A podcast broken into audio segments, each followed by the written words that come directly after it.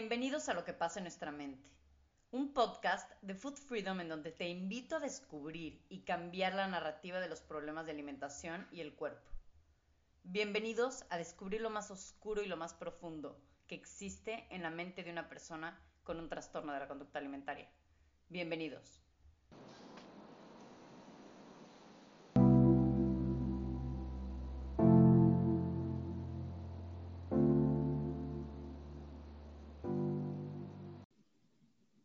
Hola a todos, muy, muy buenas, muy buenos días. El día de hoy estoy súper contenta de regresar otra vez con los capítulos. Había dado un poco de break por situaciones personales que no me, no me tenían en ese momento como con, con el mood de, de, grabar. Entonces, pero estoy muy, muy contenta de estar otra vez aquí. Y creo que estamos en sincronía, Mitch y yo, porque justo cuando íbamos a grabar para, para el, podcast que teníamos planeado hace a lo mejor dos semanas, eh, Mitch me escribió y sabes que Fer, siendo que no estoy en mi mejor momento como para poder hablar de esto y bla, bla, bla. Y la verdad es que mágicamente como que yo estaba a lo mejor en ese mismo mood sin saberlo. Entonces, no, qué, qué padre que estamos aquí ahorita. Las personas que conocen a Michelle Ronay a lo mejor la conocen eh, por su cuenta, literal, arroba Michelle Ronay, que pues es una cuenta de una mamá blogger increíble que habla sobre muchísimas recetas deliciosas, habla muchísimo como esta parte wellness integral, en donde no solamente habla de nutrición, como, como a comer, comer cosas eh, socialmente como catalogadas como saludables y demás, sino realmente como un wellness integral en donde habla mucho también de esta parte de la salud mental sin tabús, ¿no? O sea, sin ponerle la etiqueta de ah, es salud mental, pero puro positivismo como tóxico o falso, sino hablamos muchísimo de ansiedad, esta parte del realismo de ser mamá, la ansiedad o cómo ella vive con su TCA y siendo mamá. O sea, no, a mí de verdad su cuenta me da mucha paz porque siento que como mamá,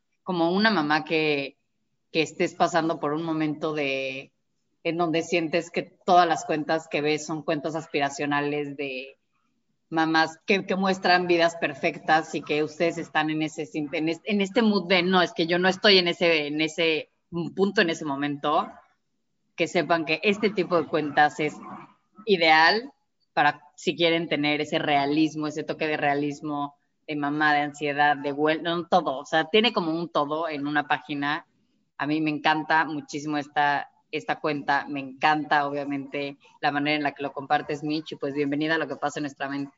Gracias, Fer. Qué linda presentación. Estoy muy contenta de poder estar aquí contigo platicando estos temas. Y pues bueno, aquí tenemos a Michelle. Hoy nos va a platicar un poquito acerca de su trastorno de la conducta alimentaria.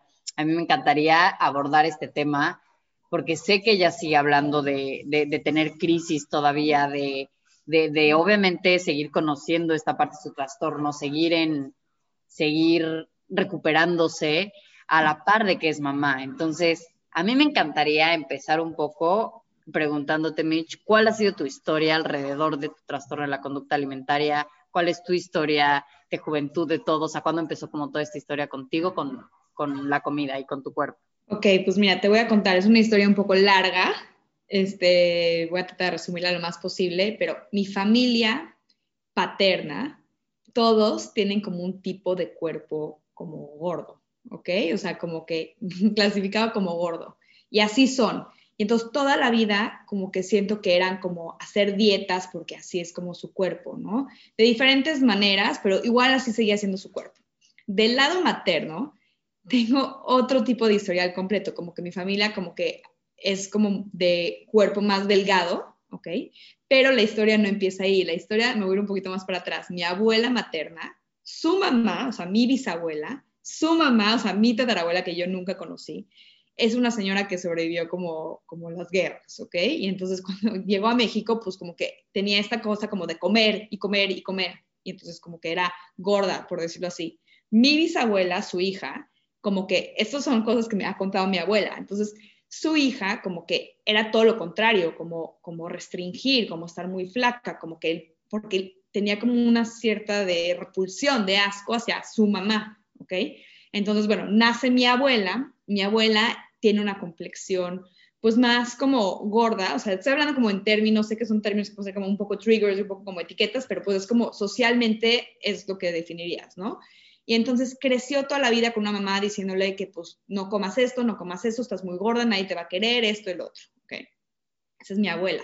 Mi abuela, obviamente, pues bueno, termina casándose, termina teniendo hijos, termina pasando por, por, muchas cosas por las que pasan las mujeres cuando tienen hijos, al cuerpo posparto, que luego seguramente vamos a hablar más de, ese, de esa parte pero pues obviamente siempre como con este trauma que le enseñaron desde chiquita, como que tienes que estar flaca y no eres suficiente porque no lo vas a estar.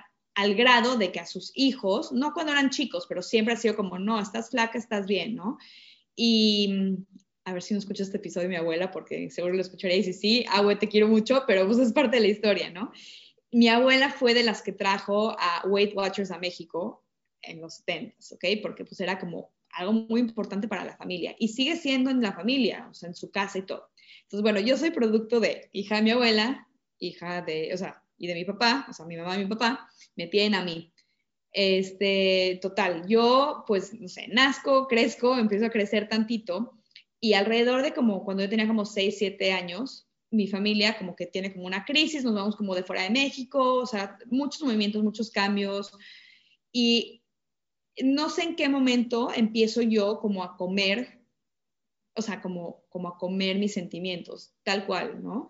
Me acuerdo perfecto que ya como alrededor de los 10 años, o sea, me prohibían comida, me restringían comida, porque yo soy la más grande de tres hermanas, entonces como que también ya se volvía un tema como muy evidente, como un círculo, una espiral negativa, ¿no? Entonces me escondían a mí la comida, entonces agarraba yo la comida, entonces me la comía yo a escondidas, entonces pues me ponía más gorda y entonces mis hermanas no estaban gordas, entonces a mí me limitaban, pero a ellas no, y entonces era como mucho diferencial, mucho así. Entonces yo, pues ya como que desde ahí ya relacioné como una mala relación con la comida, ¿no?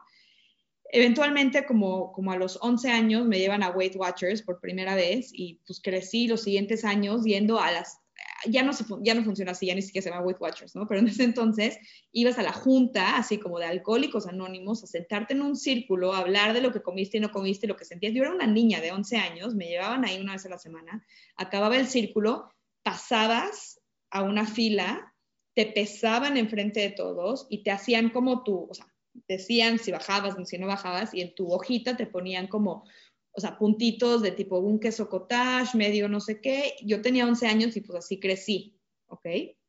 Digamos que mi cuerpo como que medio se empieza como a acomodar, o sea, como que ya también crezco un poco, supongo, y como que pasan muchas cosas y entonces me veo mejor, digamos, estéticamente hablando no me preocupé para nada de cómo me veía y cómo me sentía. Y como alrededor de los 15, pues yo creo que un poquito de las hormonas y como que otro cambio, nos mudamos a otro país, mi papá estaba ausente, mi mamá estaba presente, pero ausente, o sea, con demasiada carga para ella. Y entonces yo otra vez, pues la comida son, era mi refugio. Y entonces pasé por muchos años ciclos de engordaba mucho, hacía dieta y enflacaba mucho dietas restrictivas, ¿no? Entonces, hoy tengo, que casi cumplo 36 años, te puedo decir que en estos 25 años de dietas he hecho todas, todas, o sea, todas las que quieras.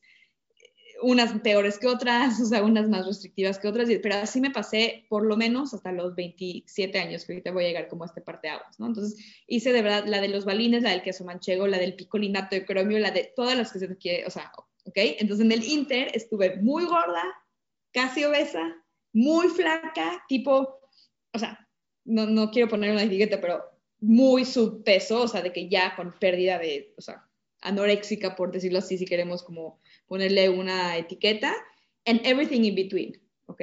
Pero nunca, por más que estaba flaca, estaba en, en una buena relación con la comida, en una buena relación con mi cuerpo. O sea, tú sabes, Fer, cómo funciona.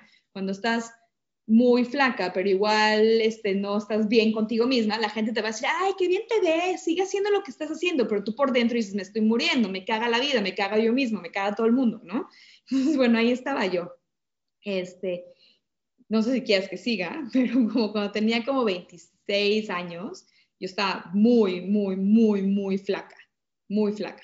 Ahí estaba haciendo ya conductas un poco, no un poco, destructivas. Me estaba empastillando, me estaba metiendo, o sea, no una pastilla, como un cóctel, entonces me la vivía con taquicardia, se me está cayendo el pelo, o sea, muchos síntomas relacionados con la anorexia. Tenía una anorexia inducida porque no comía nada, porque me empastillaba para no comer nada, entonces pues sí, no comía nada. hacía tres horas de ejercicio todos los días, me metía laxante, o sea, era como una combinación de todo. Pero como no me veía mal, sino, o sea, me veía bien para estándares sociales, entonces nadie me diagnosticaba con nada, nadie me mandaba tratamiento, nadie se ocupaba de lo que yo sentía por dentro de todo esto, ¿no? Ni yo misma, como que yo me aferraba a este control que dan los trastornos alimenticios, bueno, esa sensación de control que dan los trastornos alimenticios, de que mi vida se está cayendo en pedazos, pero todo está bien porque estoy manteniendo mi peso, ¿no? Ok. Y entonces, bueno, otra crisis de la vida, pero era mía, tuve un novio fatal, tóxico, a todo lo que da, vivía con él, corté con él por gracia del destino del universo, ¿ok? En ese momento no lo voy a decir, en ese momento se me cayó el mundo encima, entonces obviamente pues caigo, ya no me veía bien, ya tenía ojeras, ya me veía mal, ¿ok? Hasta luego te voy a mandar fotos para que tú las veas muy mal. Y bueno, eventualmente conozco a este novio que es mi ahora esposo, ¿ok? Y, y pues empezamos a andar, ¿no? Entonces empezamos de repente pues a viajar o a dormir juntos, ¿no? Y entonces me despertaba en las mañanas o sea, mientras no lo hacíamos, pues es fácil esconder un trastorno. salíamos a cenar y pues sí, igual y de repente sí me comía una pizza y el día siguiente no comía nada en todo el día, ¿no? O me llegaba a dormir a mi casa y pues yo me tomaba mis pastillas sin que él me viera. Pero eventualmente cuando empiezas a andar más en serio, pues viajas o empezamos a vivir, bueno, no vivíamos juntos, pero ya de repente me quedaba en su casa y así. Entonces pasaba eso de, ¿qué te estás tomando? Y yo mi, con mi cóctel de 20 pastillas. No, no, son mis vitaminas, es omega 3, así le decía, ¿no? Y él como de, ah, ok. Luego decía, voy al gimnasio, ok, ¿a qué hora No, pues en tres horas. Y él como, ¿por? No, vamos al cine. Y yo, no, no, no, tengo que ir ya inventándole cosas. O sea, ya era como un tema como un poco enfermo. Iba con mi, mi doctora, tú me estás viendo en la pantalla, pero dije entre comillas, de que me inyectaba quién sabe qué cosas y así. Y era como, ah, no, no, no, tengo que ir con este, la dermatóloga. O sea, de verdad era como muy tóxico lo que estaba haciendo. Y me di cuenta que estaba, o sea, como que ya no podía mantener como el charade con él. O sea, me iba a cachar él en algún momento. Entonces, como que me fui, teníamos un viaje planeado a la Playa del Carmen, toda una semana, entonces dije, no, me tengo que ir pues, con el cuerpazo, porque pues traje baño todo el día, ¿no? entonces me prometí a mí misma, regresando de ese viaje, dejo las pastillas, dejo todo eso porque, o sea, o le digo a él, o, o, le digo, o sea, o qué hago, ¿no? O sea, como que ya no puedo mantener este show, ya no me la va a creer, porque ya me preguntaba, de las pastillas, de los botecitos, de qué dicen, porque dice Redotex, no que omega 3, yo, ay, no, sí, es una vitamina que me dio, no sé, ya no podía seguir con esto. Bueno, ya he todo un choro, entonces regresé de este viaje y dejé las pastillas. Y entonces me empezó a pasar, por un lado empecé a tener hambre, porque pues es obvio, y empecé con muchos más síntomas, pero ya como hormonales, me empecé a sentir como súper, súper mal, se me empezó a caer el pelo peor, no tenía ya energía para hacer ejercicio, este, como, como cosas así. Y entonces, bueno, terminé, terminé yendo como por ayuda porque empecé a engordar, empezó, o sea, como fui por ayuda porque empecé a engordar, y en el proceso de pedir ayuda porque empecé a engordar, encontré con que todo esto era un trastorno ¿ok? Y, y tenía que sanar el trastorno y que si, o sea, claro, podía regresar a las pastillas para mantener esta apariencia quién sabe cuántos años más hasta que obviamente algo quebrara, o podía empezar a sanarlo, pero que no era sanar un tema del peso, era sanar como todo esto por detrás. Y pues de ahí en adelante, en los últimos 10 años, este, pues ha sido todo un viaje.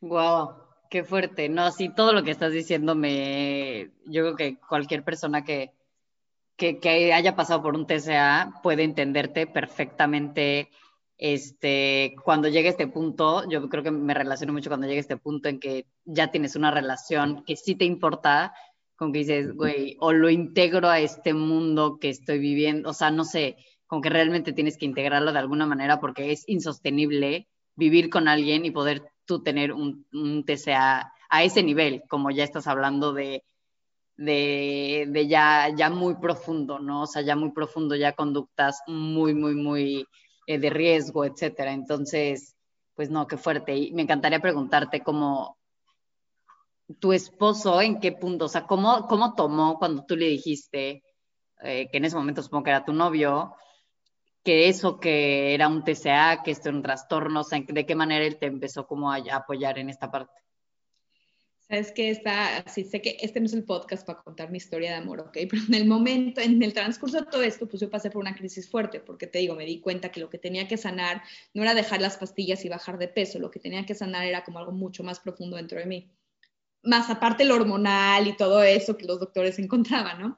Y entonces se me explotó el mundo y otra vez. Y entonces renuncié a mi trabajo, corté con él, así, no te quiero volver a ver nunca más Okay. Y me fui a un viaje de Eat, Pray, Love a India, a la India, me fui un mes. Y entonces yo regresé de India con otro, o sea, otro punto de vista acerca de lo que yo quería para mi vida, para el futuro, ¿ok? Este, que era sanarme a mí por dentro. Entonces, yo regresé siendo otra persona y él en este mes también se convirtió en otro tipo de persona, o sea, dentro de lo que a él le corresponde. Y cuando regresé, sin, o sea, literal, el destino nos unió. ¿okay? Te digo, este no es el podcast para la historia romántica, pero tal cual el destino nos unió. Y cuando eso pasó, pues yo llegué ahora sí que con todo mi vómito emocional a decirle, ya regresé, esto es lo que pasó, esto es lo que está pasando, esta soy la que soy y esto es lo que traigo, ¿no? Y como que él, como que esta vulnerabilidad la abrazó y entendió y él me compartió la suya, que nada que ver con trastornos, pero pues diferente, y como que juntos rehicimos otra historia, ¿no? Qué hermoso, sí, sí, sí, totalmente, porque es, es, eso, ¿no? Como dices tú, como unir estas dos, no debilidades, pero al, al, contrario, como unir esta fuerza tuya y esta fuerza de él y poder salir adelante, ¿no?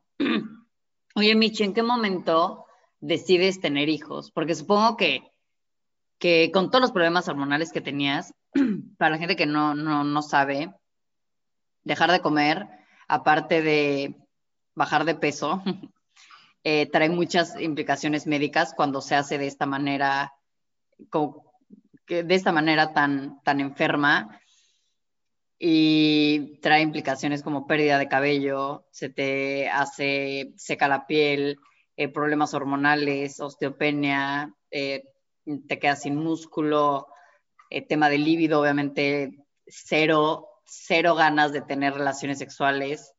Entonces, realmente es un problema mucho más allá, como decimos, ¿no? De la comida. Entonces, tú supongo que tenías problemas, o, o más bien, la pregunta es, ¿tenías algún tipo de problema para tener hijos o como que fue muy fácil para ti o en qué momento tú decides tener hijos?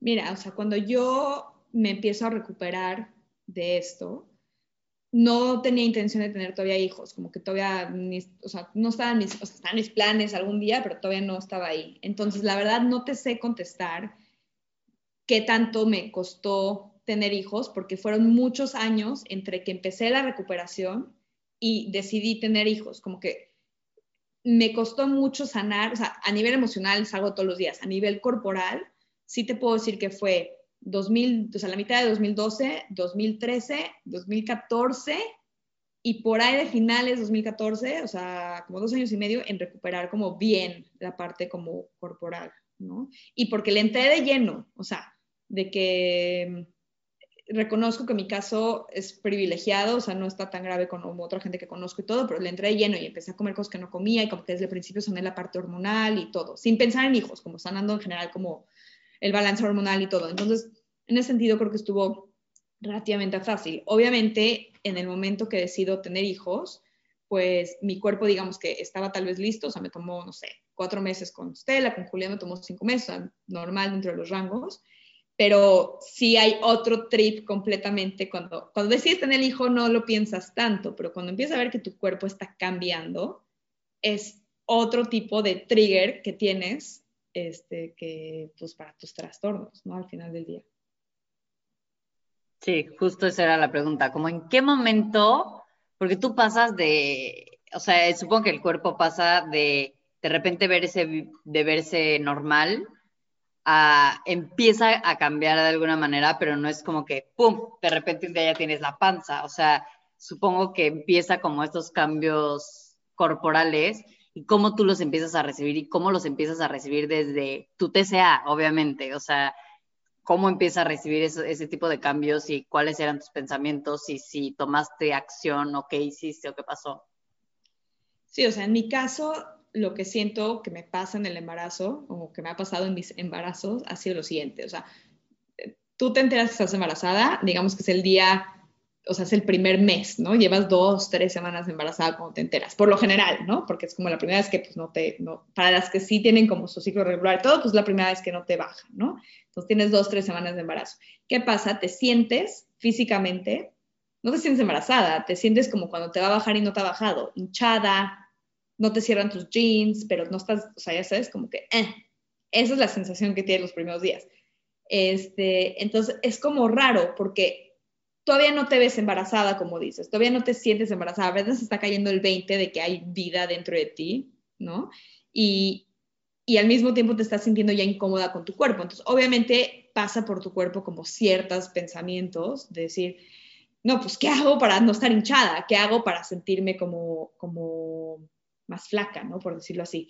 Creo que a diferencia de otros momentos en tu vida, eventualmente, o en mi caso por lo menos, eventualmente el embarazo, como que, o sea, en un trastorno estás tratando de controlar tu cuerpo, ¿no? De alguna manera. En un embarazo con trastorno, no nada más está tu cuerpo, está el cuerpo de alguien más, está de tu bebé. Entonces, como que siento que es una buena puerta, en parte aguas, para que comiences una recuperación para los que pueden. Obviamente estoy hablando como de un caso como, como en el mío, un caso tal vez más leve, un caso que ya esté más manejado, porque obviamente tienes más hambre, ¿ok? Tu cuerpo cambia, o sea, es algo que no puedes evitar, pero también lo estás haciendo como for the greater good. No sé si me estoy explicando, como que no es, no es por ti, sabes que hay un bebé. Ahora, igual hay muchos triggers, porque igual estás como, pues, o sea, los primeros meses estás incómoda porque nada más te ves hinchada. Conforme empiezas a sentir al bebé y ves su latido y te crece la panza, por lo menos en mi caso estás como de, ay, amo mi panza. Es, o sea, mi esposo dice que amo estar embarazada porque son los únicos momentos en la vida, meses, porque es como de la mitad del embarazo hacia el final, que estoy como de, amo mi panza. En ningún otro momento de la vida, llevamos 10 años juntos, él me ha escuchado decir que amo mi panza. ¿Me explico? Entonces, es un estado muy cómodo, o sea, literal, o sea, en mi caso, respiras y sacas la panza. No sé si me estoy explicando, como que dices, ya, qué rico, qué rico tener panza. Este, ese es mi caso. También conozco muchos casos en otras mujeres, o sea, porque no lo quiero decir como que así es como es, que a muchas mujeres les cuesta mucho trabajo ver su cuerpo como cambiando a ese grado y, y obviamente tienen que ir con un médico a cuidar esa parte, porque pues te digo, no nada más está tu cuerpo por medio, también está pues el cuerpo del bebé, ¿no? Sí, totalmente. No debe de ser un trip así, cañón, cañón. ¿Y cuál es tu la reacción tanto de ti con, con tu TCA cuando te ves después de tener a tu bebé la primera vez? O sea, la primera vez que ves tu cuerpo sin esta, ya esta panza que dices, de, ah, bueno, amo mi panza porque eso significa que es mi bebé. O sea, estás amando a, ese bebé, ya sabes pero en ese momento en donde tú ya tienes a tu bebé afuera y estás viendo tu cuerpo que ya no, ya no tiene vida dentro de alguien más. Entonces, ¿qué pasa por tu cabeza y por tu TCA y por todo? Uf, ese sí ya es otro o sea, viaje completamente diferente. ¿Por qué? Porque, como dices, ya no hay un bebé por medio. Y los medios y la sociedad te hacen pensar esta parte como de que no se te note, ¿no? O sea, qué bonitas las embarazadas, pero que no se te note después, ¿no? Que todo regrese después. Es como una exigencia que existe socialmente aceptada y que nos, nos compramos y nos autoimponemos. obviamente este cuerpo posparto pues es muy difícil de aceptarlo. Es una envoltura de una persona que además ni siquiera estás reconociendo. O sea, los que acaban de ser mamás me van a entender, bueno, los que son mamás se van a acordar de este momento en la vida de pronto ya no duermes, tienes miedos, tienes responsabilidades como muy fuertes y entonces ni siquiera te estás reconociendo a ti emocionalmente como quién soy yo, estoy perdida entre llantos, pañales y todo.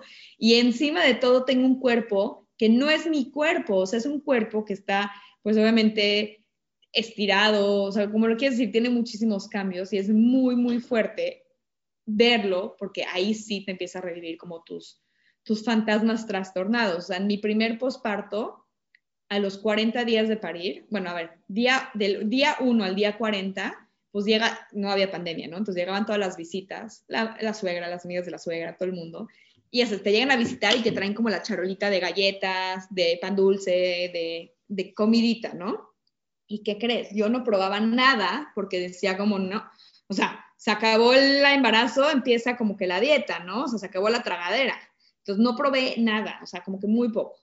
Día 40, o sea, literal como la alta de la cuarentena, fui con una cuata, una doctora, bueno, se dice doctora, pero no sé, y me puso en una dieta keto de licuados a los 40 días de parir, yo con lactancia exclusiva. Me eché otros 40 días de, o sea, no quiero empezar a hablar esto porque así, pero otros 40 días a base de licuados, mientras lactaba, mientras todo. Llegan los 40 días y mi cuerpo seguía igual, porque obviamente me compré esta, esta como obligación de cambiar mi cuerpo de inmediato y lo único que estaba haciendo era caer en otro trastorno, o sea, caí. Entonces, en esta segunda vuelta, lo hice completamente diferente, lo hice completamente diferente, o sea, entiendo lo que es mi cuerpo, abrazo que hay días que no me gusta mi cuerpo, hay días peores que otros, obviamente, pero, pero estoy trabajando con mis trastornos y no contra mi cuerpo. Ajá, sí, siento que como que nunca, eso es algo que siento que siempre decimos y que yo se los digo mucho, como que nunca regresas a tu primer trastorno. Es súper difícil porque aparte ya eres consciente, ya hay muchas cosas de por medio y ya cuando intentaste una recuperación, por lo menos eh, una recuperación en donde tú ya estuviste como consciente o quisiste esa recuperación, ya, no sé, te abres los ojos de muchas cosas que ya es muy difícil volver a cerrar esos ojos o volver a creer ese tipo de, de creencias o a lo mejor tú respecto a las pastillas, ¿no? Después de haber pasado por todo el proceso de que ya te habías jodido el cuerpo por completo, dices, bueno, ya esta pastilla ya no, pero lo vas cambiando y como dices tú, a ese estilo de vida que era súper socialmente aceptado, porque yo puedo, te juro, aceptar, o sea, puedo jurar que cuando tuviste a tu hija y decidiste empezar a hacer esto de los licuados y todo, estoy seguro, estoy segura más bien que la mayor parte de la gente te ha de haber aplaudido y, wow, Mitch, qué chingona, güey, ojalá fuera como tú, gente diciendo seguramente, yo no pude, yo, este, pues sí, este, llevo a lo mejor un año y apenas estoy empezando a regresar y todavía me faltan tantos kilos y bla, bla, bla, como que es súper alabado, ¿no? Y es como de, güey, si realmente tuvieras idea de que un trastorno en la conducta alimentaria puede como mutar a otro, porque ya se sabe eh, esas, esas, eh, ya sabe que tú ya no crees las cosas de tu primer trastorno. Entonces, güey, tiene que mutar, tiene que encontrar la manera de volver a habitar en ti y es con otras conductas. Y qué, qué mal que, que, este tipo de conductas estén tan, o sea, están tan alabadas ahorita. Porque yo creo que es lo más peligroso, ¿no? Que, que tanta gente te alabe, tanta gente te lo aplauda, porque no sé, nadie te dijo, güey, ¿estás bien? Oye, Mitch, no importa, güey, qué chingón que tu hija está bien, que oye, la lactancia, oye, hay que enfocarnos en tu lactancia, no sé qué, oye, no importa tu cuerpo, ¿a quién le importa? O sea, no sé, no, no siento que, que nadie se haya puesto a decir, güey, una persona con un TCA a lo mejor la puede estar pasando bastante mal. No, no sé.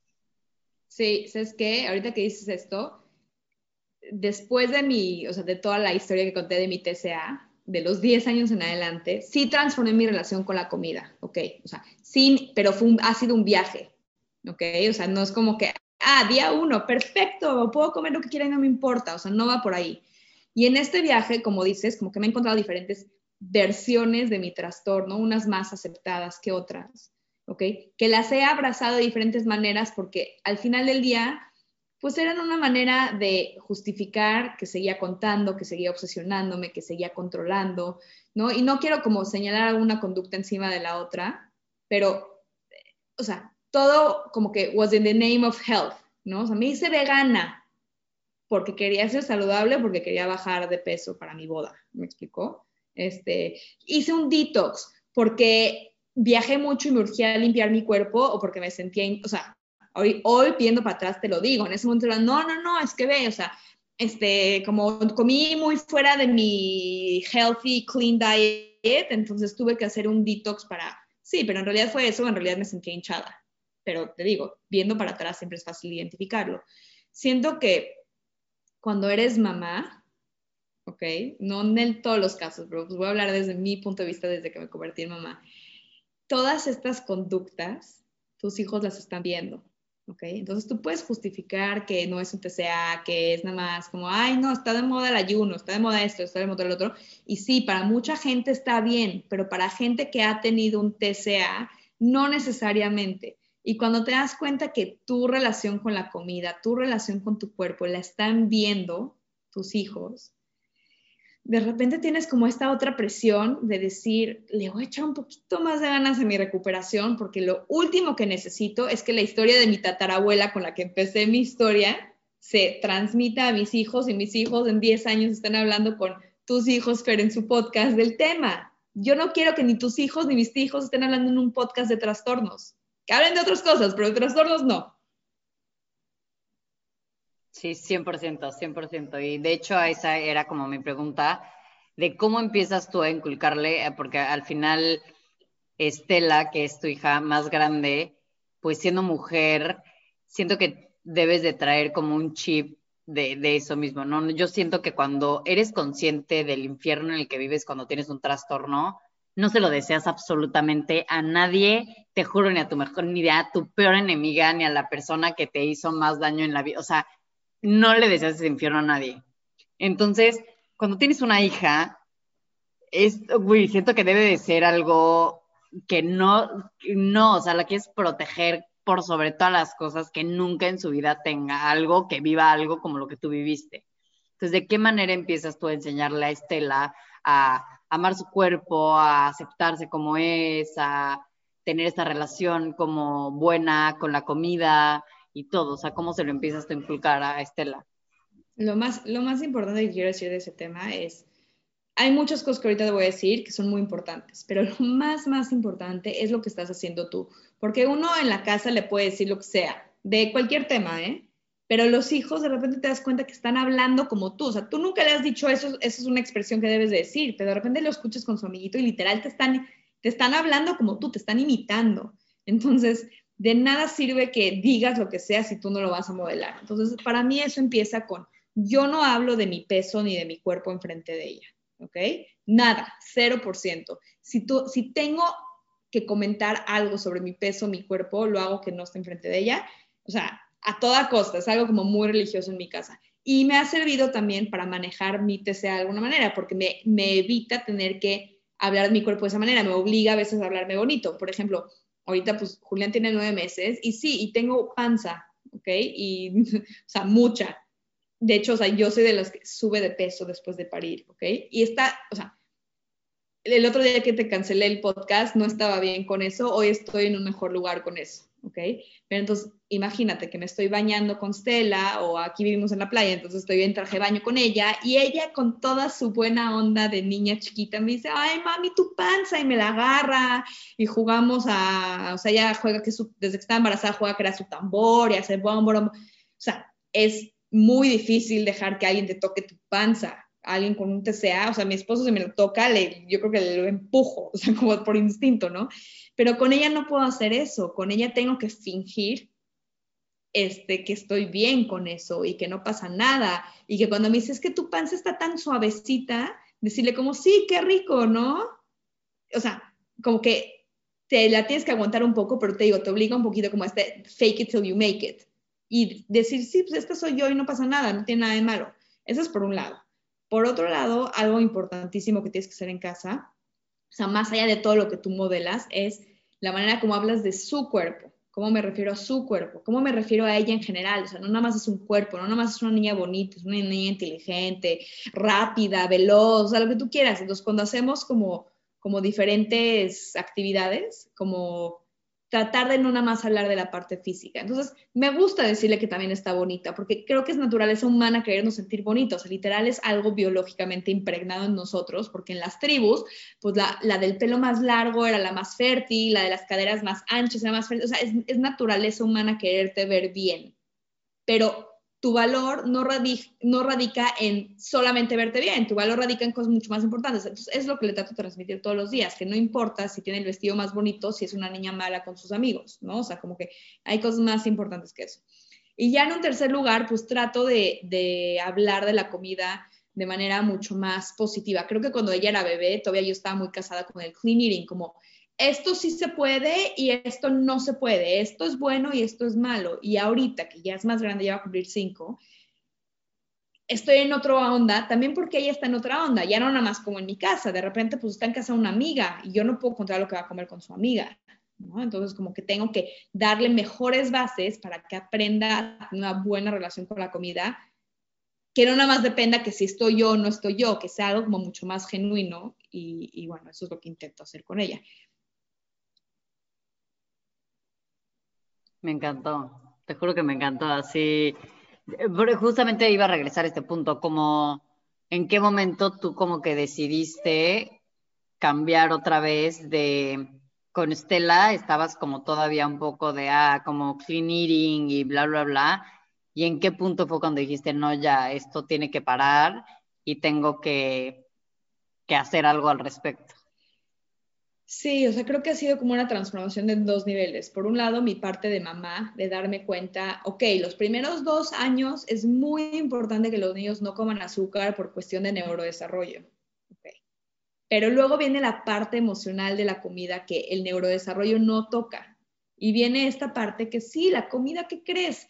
Sí es emocional. O sea, esa parte que dicen, no comas tus emociones, come solo cuando tengas hambre. O sea, discúlpame, pero todos comemos, o sea, o comemos o dejamos de comer cuando estamos ansiosos o deprimidos o enojados o lo que sea, ¿no? Y hay una cuestión química y una cuestión emocional ahí por detrás, and that's fine. Entonces, como que he tenido como que ir atendiendo como, como esa parte que va más allá de que los lineamientos digan que los niños no coman azúcar antes de los dos. Después de los dos, bueno, ¿qué pasa? Después, cuando vaya a un cumpleaños y hay pastel y hay dulces, ¿ok?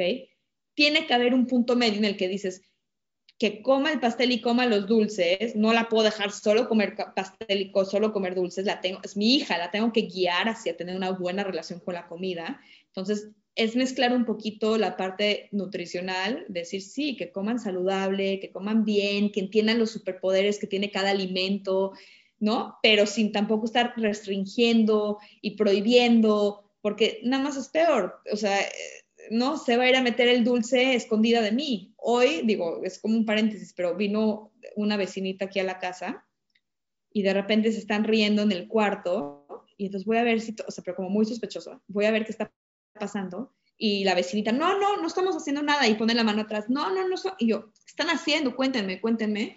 Y se están comiendo una paleta de dulce que, o sea, yo no la prohíbo en mi casa, no es algo que le ando ofreciendo que se la coma así, pero no por un tema de dieta, por un como general.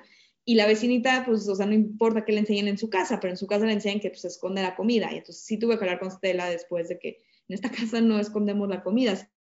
Si quieres como una paleta, me dices, lo platicamos, vemos si es un horario en el que hace sentido comer un dulce, o sea, no a las 8 de la noche, obviamente, y te la comes, pero no quiero que te escondas en tu cuarto a comer comida, porque, pues, o sea, salí de ahí casi, yo super triggered, le digo a mi esposo, es la puerta un trastorno, no podemos dejar que esto pase. Me dijo, a ver, relájate, o sea, sí, pero relájate, ¿no? O sea, no, no va por ahí. Sí, sí está cañón, sí está cañón. Qué, qué padre, porque siento que va a tener esa, no, nunca lo había visto así, como que pueda tener tu hija este, este apoyo y también esta guía de tú ya sabes qué le puede triggerar, tú ya sabes qué le puede tornar, tú ya sabes todo eso y también como que, no sé, nunca lo había pensado y qué padre, o sea, qué padre poder después hablar con ella y, y tú entenderlo y qué fuerte también para ti que al mismo tiempo como que lo dices, yo siento que lo tienes que vivir, o sea, lo tienes que vivir y lo tienes que, que decir tanto como si fuera real y como si lo creyeras, aunque tu TCA te esté diciendo, no, Mitch, estás bien loca, güey, ¿cómo estás diciendo que no importa que se coma el pastel en martes? Güey, no, no, es un niño, o sea, te puedes dar tu TCA diciendo todas las cosas, y pero al mismo tiempo tú le estás diciendo, no, Estela, no importa, güey, comete el pastel, qué rico, ¿verdad? Que está muy rico el pastel, bla, bla, bla. Y, y siento que debe de ser una lucha entre tú, este, lo que le estás diciendo, tu TCA, y qué padre, porque al mismo tiempo siento que te lo debes de querer, ¿no? O sea, debes de ser como, como, como este push que, no sé, como un push muy obligatorio a, güey, querétela o, o llévatela de corbata, ¿no? O llévatela de corbata porque vas a terminar diciéndole cosas que la van a triggerar y que la van a terminar restringiendo, no sé, ya sabes, haciendo otro tipo de conductas. Sí, es que este, o sea, en, mi primer posparto, por decirlo así, me la viví, mi único objetivo era bajar los kilos del parto, o sea, del posparto, ¿no? Y te digo, como que en particular mi cuerpo como que se aferra a ellos, o sea, si quieres hablar como la parte médica, tanto daño que le hice a mi cuerpo tantos años, entonces mi cuerpo en cualquier momento que quema demasiadas calorías es un estrés y mi cuerpo se aferra a la grasa. ¿Por qué? Porque es natural del cuerpo. Entonces, ¿qué pasa? Estoy quemando calorías como loca porque estoy de lactancia libre de demanda, sin dormir, porque el bebé llora, bla, bla, bla, pues mi cuerpo dice, ni madre, esta vieja me va a matar otra vez. Entonces, el primer posparto me costó mucho trabajo entenderlo y hasta que no empecé, sea, dejé la lactancia, empecé a dormir, bla, bla, no empecé como a, como a cambiar mi cuerpo esa era otra Michelle, eso fue 2016. Ahorita es diferente porque ya lo entiendo. Entonces, como que en este posparto siento que he tenido como mucho más trabajo personal de no estar buscando tener cierto cuerpo, ¿no? O sea, como que lo que busco es tener paz con el que tengo. O sea, como que constantemente me vine a vivir a la playa, ¿no? Entonces estaba como, ¿cómo voy a poner traje de baño? Y luego, o sea, como que fue el primer trigger que pensé cuando me, cuando me vine, ¿no? Mi bebé tenía dos meses de nacido, yo estaba como, ¿cómo, literal, ¿cómo voy a poner un traje de baño ahorita?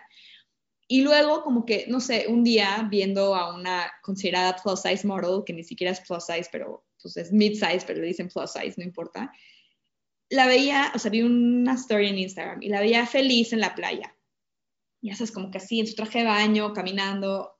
Y decía, ¿por qué alguien con el que técnicamente hablando, o sea, socialmente hablando, digamos, tiene más kilos que yo, ¿ok? O sea, está, lo digo entre comillas porque la gente no va a poder ver, pero más gorda que yo. Puede estar feliz en su traje de baño en la playa y yo no, y yo no. Y cuando pesaba 50 kilos y tenía 10% de grasa y tenía cuadritos marcados, tampoco estaba feliz en el traje de baño en mi playa. O sea, ¿por qué no? Entonces, ¿por qué no en vez de buscar tener cierto cuerpo, no puedo nada más sentir paz con el que tengo? Como que esa va a ser mi visión y muchos días en la mañana cuando me despierto y pongo mi intención del día, digo, hoy voy a buscar sentir paz con mi cuerpo. O sea, por eso tú sabes y la gente que te escucha también sabe, es un, es un viaje y no termina y hay días mejores y hay días peores y hay días que lo único que quieres es pues regresar a tu TCA y hay días que, que te sientes más tranquila contigo mismo en mi caso en particular, yo me estaba dedicando mucho a la cosa. Mi cuenta de Instagram antes se dedicaba mucho en comida. Y me gusta, me encanta comer, es un placer y cocinar y comer rico y me gusta comer healthy. O sea, genuinamente me siento bien cuando como healthy. No quiere decir que a veces no me como una pizza y una cerveza y un pastel de chocolate y también me encante. Pero mi cuenta me estaba poniendo mucha presión para irme constantemente en esa línea en la que no me podía ir. Como que, como que me obligaba a mantener un control que en este momento de mi vida no quería tener.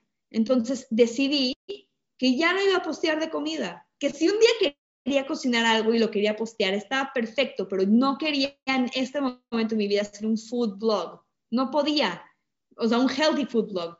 Entonces lo dejé, lo dejé de hacer y empecé a vivir, o sea, empecé a respirar, empecé a disfrutar cuando cocino, no por obligación, sino porque se me antojó y si le quiero poner queso y grasa y chocolate o lo que sea, lo hago y no me importa y me lo como y no me importa, ¿no? Y, no, y lo hago sin tenerle que probar como nada a nadie más. Entonces, como que este coincide con el segundo posparto, todo esto, ¿no? Entonces, como que lo que nació en mí es como encontrarme conmigo misma desde otro enfoque y empezar a sanarlo desde, desde otro lugar. O sea, repito, quiere decir que estoy perfecta todos los días viéndome en el espejo. No, lejos de eso. Es más, la mayoría de los días tengo por lo menos cinco pensamientos negativos de mi cuerpo en el día. Pero la diferencia es lo que hago con esos pensamientos. Ya no, o sea, ya son menos los días en los que dejo que ese pensamiento rija mi humor por el resto del día. Ya son menos días en los que esos pensamientos me llevan a la acción. Y creo que eso es muchísimo.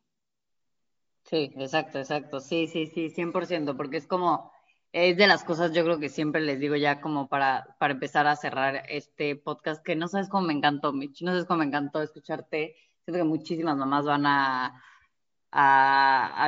como conectar contigo, conectar con su historia, porque yo creo que está este tema del, del cuerpo y mucha gente, como decimos, no, no tiene un diagnóstico de, de un trastorno de la conducta alimentaria porque es tan grande la desinformación acerca de los trastornos de la conducta alimentaria que creen que es eh, si no vomitas o si no tienes un cuerpo anoréxico, entonces no tienes un trastorno mental o un trastorno de la conducta alimentaria, cuando neta no tenemos idea la cantidad de trastornos y la cantidad de cosas que están tan normalizadas en, en, en el día a día y que realmente son conductas de riesgo que pueden hacer que tú tengas un trastorno en la conducta alimentaria y no tengas idea que lo tienes. Entonces, como dices tú, Mitch, como que, que o sea, siento que con esas, esas personas que han sufrido tanto tiempo con la comida, con su cuerpo, y que también después ya empezaron a ser mamás y que todavía han tenido que, que